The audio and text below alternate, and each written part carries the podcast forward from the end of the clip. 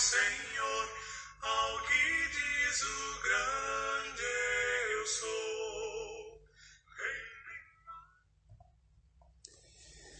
Olá, irmãos e amigos, estamos juntos mais uma vez para o nosso café com Deus.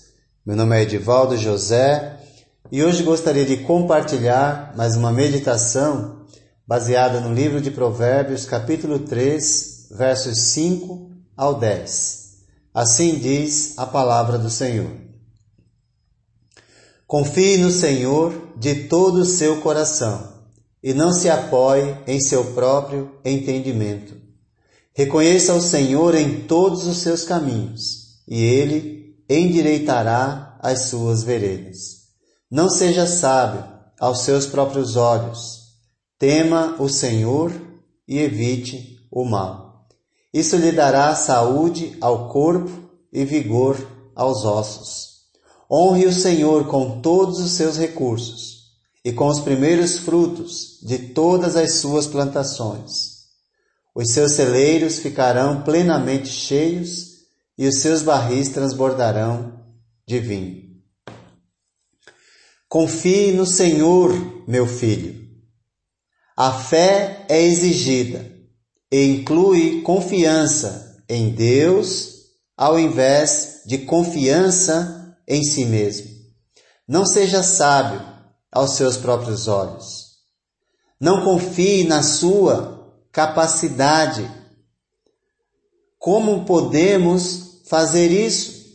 Depositar nossa vida, nossa confiança em Deus, reconhecendo-o em cada departamento da nossa vida, entregando nossa, nossa vida completamente e não parcialmente ao Senhor. Entregue seu caminho ao Senhor, mas não uma confiança parcial, tendo sempre Deus em mente, buscando sempre o seu conselho, servindo-o com coração, de coração, com sinceridade, a fim de que ele tire os obstáculos do caminho e nos leve ao alvo destinado, que é a nossa salvação. Confiar no Senhor e entregar nosso caminho a Ele é reconhecer que estamos aqui só de passagem. É reconhecer o Senhor em cada departamento da nossa vida em nossa casa, no nosso trabalho, na escola, na sociedade, na vizinhança, nas amizades.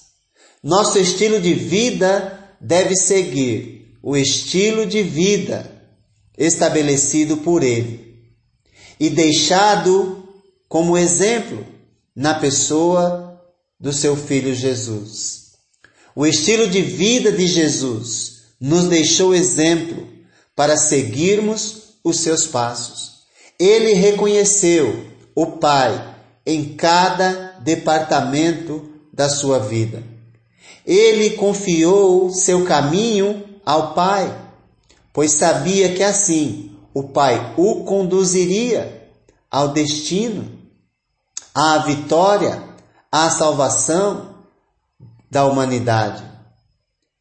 É necessário manter reverente respeito para com Ele. E não, não poderemos dizer que respeitamos a Deus se nós estamos tomando nossas próprias decisões sem consultá-lo. Então não se apoie em seu próprio entendimento. Não valorize a sua própria sabedoria, mas mantenha a sua confiança na sabedoria de Deus. Confie no Senhor, que Ele endireitará as suas veredas, quer dizer, tornará o caminho reto ou plano, retirando os obstáculos, para que possamos passar em segurança, como Ele fez com Israel, diante do Mar Vermelho e também no deserto que apesar das dificuldades, conduziu seu povo vitoriosamente. Onde a fé acompanhada de ações, ela vai ter mais efeito. O efeito dessa fé, conforme é descrito, também é fisicamente benéfico. Boas palavras, além de honrar o Senhor, além de mostrar que confiamos nele, boas palavras também produzem um efeito em nossa saúde física, emocional e espiritual, pois nos prepara para estar na presença daquele que nos sustenta. Portanto, não é possível viver uma vida cristã apenas aos domingos. Aquele que entrega seu caminho ao Senhor sabe, sabe que é necessário respeitar a Deus em qualquer situação, em qualquer momento. É necessário fazer bom uso das palavras para que Deus seja honrado, respeitado em qualquer situação. E o resultado disso, na verdade, vem para nós mesmos. Pois quando usamos boas palavras, quando usamos a sabedoria de Deus ao invés das nossas, certamente nós temos saúde em nosso próprio corpo. Temos saúde física, emocional e espiritual. Finalmente, somos instruídos sobre o fato que a reverência devida a Deus envolve a entrega dos próprios recursos. Honre ao Senhor com os seus bens. Ele diz, com as primícias das suas conquistas. No caso de Israel, ele diz com as primícias de todas as suas plantações. Mas nós devemos honrar a Deus com as primícias das nossas conquistas. Certamente, aquele que entrega as primícias honra a Deus da forma que ele, ele, Deus, espera. Não há como adorar a Deus com uma entrega parcial de nossas vidas. Não há como ser cristão apenas aos domingos, entregando valores externos mas não internos. Precisamos entregar o exterior, mas também precisamos entregar o interior, para que Deus conduza, para que Deus nos dê certeza, convicção de que seus caminhos nos conduzem à eternidade. Reconhecemos que somos devedores de Deus e confiamos na Sua providência. Por isso, entregamos a Ele as primícias daquilo que alcançamos, das nossas conquistas. Aos domingos, nós devemos a Deus nossa adoração. Devemos mesmo, somos devedores.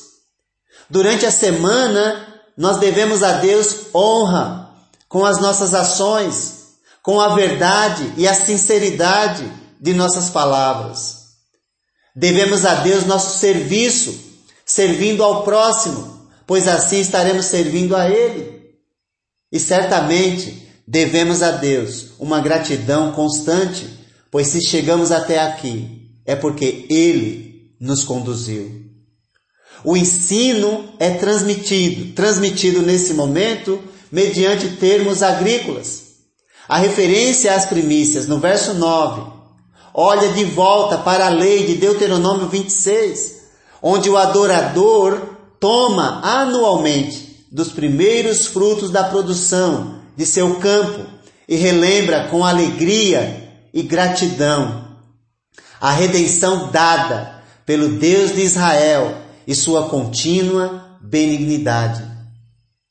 Nós, na nova aliança, separamos semanalmente daquilo que Deus tem nos abençoado e com gratidão oferecemos a Ele, porque Ele nos redimiu do pecado, Ele nos redimiu da condenação eterna e nos deu oportunidade por causa da sua bondade, da sua benignidade. Deus não quer a sobra do nosso tempo. Deus não quer a sobra do nosso tesouro, dos nossos recursos, ou a sobra do nosso talento. Deus quer as primícias. Portanto, separe tempo para Deus. Planeje estar na presença de Deus. Planeje entregar o melhor que tem a Deus. Reconheça o Senhor em cada parte de sua vida, pois a nossa entrega não pode ser parcial. Entregue seu caminho a Ele, pois Ele tirará os obstáculos para que eu e você possamos passar em segurança. Isso é confiança. Isso é reverência. Isso é fé. Que Deus te abençoe.